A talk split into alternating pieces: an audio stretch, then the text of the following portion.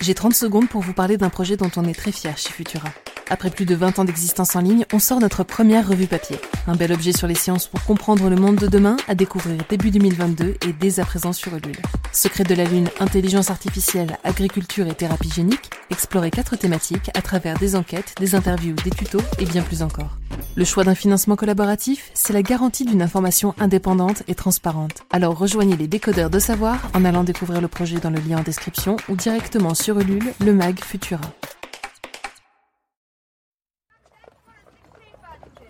New York, 1835. La capitale endormie s'éveille au cri des distributeurs de journaux. À la une du Sun, le quotidien new-yorkais, une nouvelle extraordinaire fait frissonner les passants. Les journaux s'arrachent, les yeux des lecteurs s'agrandissent sous l'effet de la surprise. On aurait trouvé de la vie sur la Lune. Oui, vous avez bien entendu. Notre satellite, observé par des centaines d'astronomes de l'époque, aurait enfin révélé son secret le mieux gardé. Des êtres vivants, et même humanoïdes, auraient été aperçus par un célèbre astronome, John Herschel. Depuis son observatoire en Afrique du Sud, le scientifique fait part de ses découvertes au journal The Sun et promet plus encore. Un roman feuilleton qui s'écoulera sur une semaine, apportant son lot de surprises quotidiens aux lecteurs américains.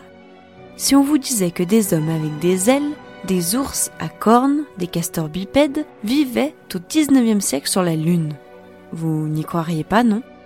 Eh bien, le temps d'une semaine, les Américains en étaient convaincus.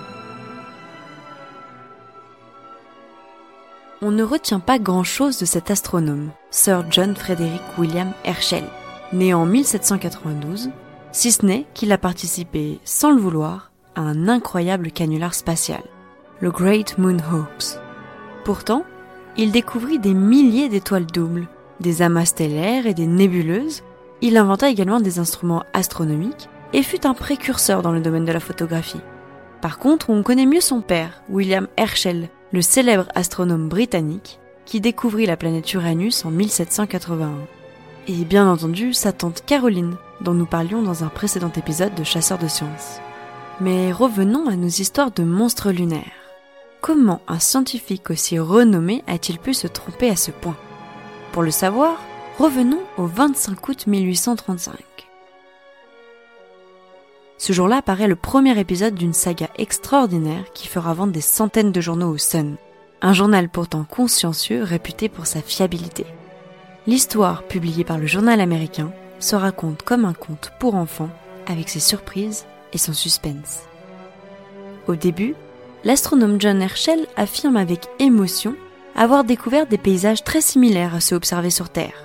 D'abord des roches, qu'il reconnaît être du basalte, recouverts d'une fleur un pavot rose, qui serait, je cite, la première production organique qui apparut aux yeux de l'homme dans un monde étranger. Persuadé qu'il ne s'agit que des premières folles découvertes, l'astronome change les lentilles de son gigantesque télescope. Il scrute le satellite, espérant tomber sur des formes de vie animale. Il laisse son œil se balader sur des forêts d'arbres connus et inconnus, de vastes étendues d'eau, une sublime plage de sable brillant de monstrueuses améthystes rouges pâles et enfin les premiers animaux. Le journal The Sun sait tenir ses lecteurs en haleine, distillant les découvertes dans chacune de ses publications. À l'aube du troisième ou quatrième jour, John Herschel note qu'à l'ombre des bois, dans la partie sud-est de la Lune, il aperçoit de nombreux troupeaux de quadrupèdes bruns ayant toute l'apparence du bison. Il laisse son regard aller vers la plaine et se surprend à observer des animaux dotés d'une visière en chair placée au-dessus des yeux, des monstres d'une couleur bleuâtre et de la taille d'une chèvre avec une corne unique au milieu du front. Au bord de l'eau, des créatures amphibies qui roulent sur le rivage, des ours à cornes qui se délectent de poissons, des castors bipèdes qui portent leurs petits dans les bras.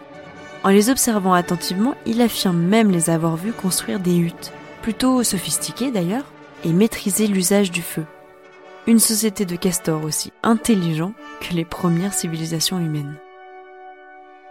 Au total, l'astronome John Herschel comptabilise 38 espèces d'arbres différents, 9 spécimens de mammifères et 5 de vipares, mais toujours pas de traces de vie humaine. Jusqu'à ce matin-là, dans une des dernières chroniques publiées par The Sun, où le ciel dégagé permet à l'astronome d'apercevoir des êtres humanoïdes de taille moyenne. La description de ces habitants lunaires mérite le détour. Selon John Herschel, ils ont le visage jaunâtre comme celui d'un orang-outan et sont couverts de longs poils brillants couleur cuivre. Ils ont des ailes, composées d'une membrane très mince, des ailes qui pendent derrière leur dos depuis le haut des épaules jusqu'au mollet. Ils arrivent même à se baigner avec et ils les étendent aussitôt sortis de l'eau sur toute leur longueur. Ils les secouent comme font les canards et ils les referment dans une forme compacte. L'astronome les nomme Vespertilio Homo, les hommes chauves-souris. Selon lui, ces êtres ont inventé une langue pour pouvoir échanger entre eux et ils lui paraissent intelligents et empathiques. Si jusqu'à présent le récit avait gardé toute crédibilité, les dernières chroniques publiées par The Sun font scandale. Qui est cet astronome qui tente de faire croire aux Américains que des hommes ailés habitent la Lune?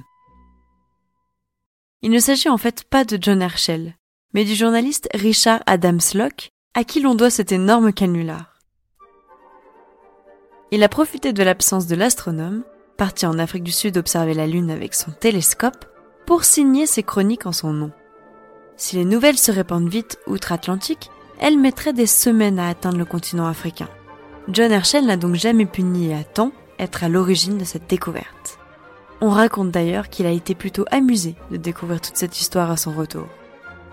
Les six articles publiés dans The Sun sont repris et traduits dans plusieurs journaux, et l'astronome et physicien François Arago, ainsi que l'Académie des sciences, doivent aller jusqu'à démentir cette découverte.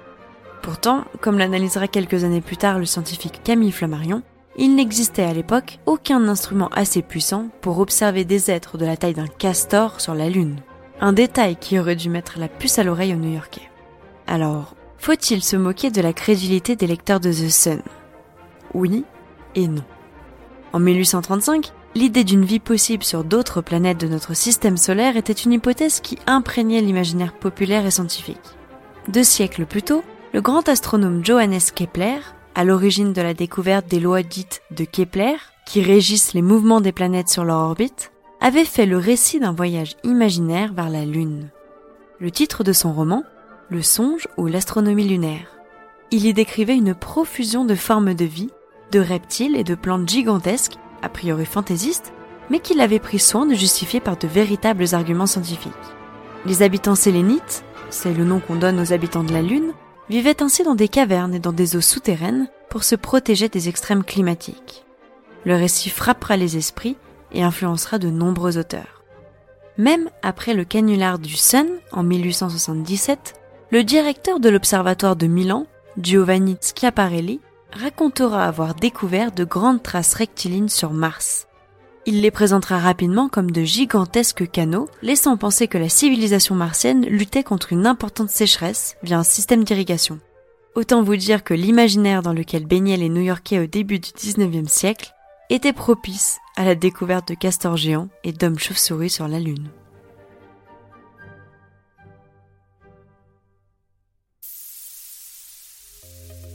Merci d'avoir écouté Chasseur de sciences. Au texte et à la narration, Romane Minier. Si vous appréciez notre travail, n'hésitez pas à nous laisser un commentaire et 5 étoiles sur les plateformes de diffusion.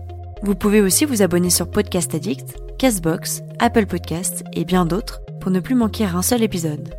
Quant à moi, je vous retrouverai lors d'une future expédition temporelle dans Chasseur de sciences. À bientôt!